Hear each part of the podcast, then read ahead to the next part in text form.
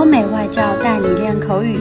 本节目由雅思官方合作机构英语同桌 FM 原创出品。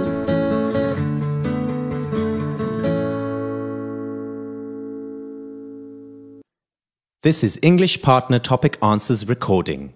For further information, please visit our website englishpartner.taobao.com. Describe a time that you had to change your plan or you changed your mind. We all know that everyone really puts in the effort to celebrate a birthday party for our loved ones. It is an important occasion for everybody. This happened to me last October of 2017. It was my son's seventh birthday. In our culture, the seventh birthday of a child is a huge party, so I planned to have his favorite cartoon character as the theme for his birthday party. On the other hand, as I was checking the internet, I saw this idea for an art party. I was amazed by how creative and beautiful the concept is. For this reason, I changed my mind and decided to have an art party instead of the cartoon character theme. I informed my husband about my plan, and he agreed with my decision. Then I started planning for the party. So eventually, my son had an art party theme on his birthday. He and his visitors enjoyed doing creative crafts and projects. In addition, they were still learning useful stuff while having fun.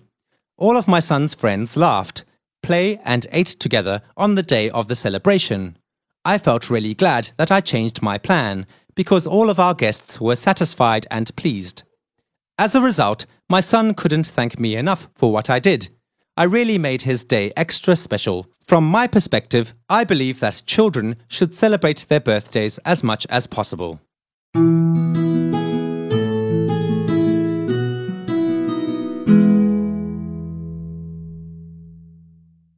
Describe a time that you had to change your plan or you changed your mind.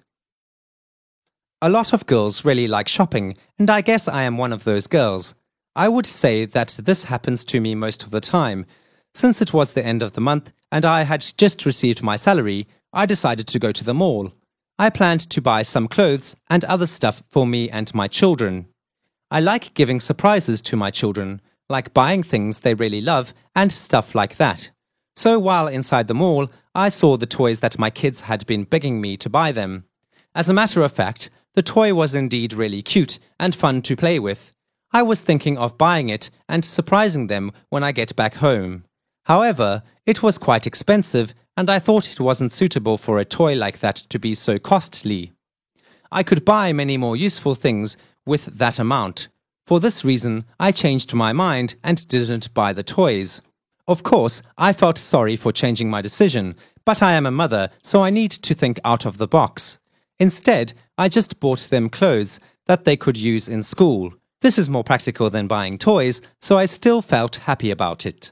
I believe that it is much more important to buy the things you need and not the things you want.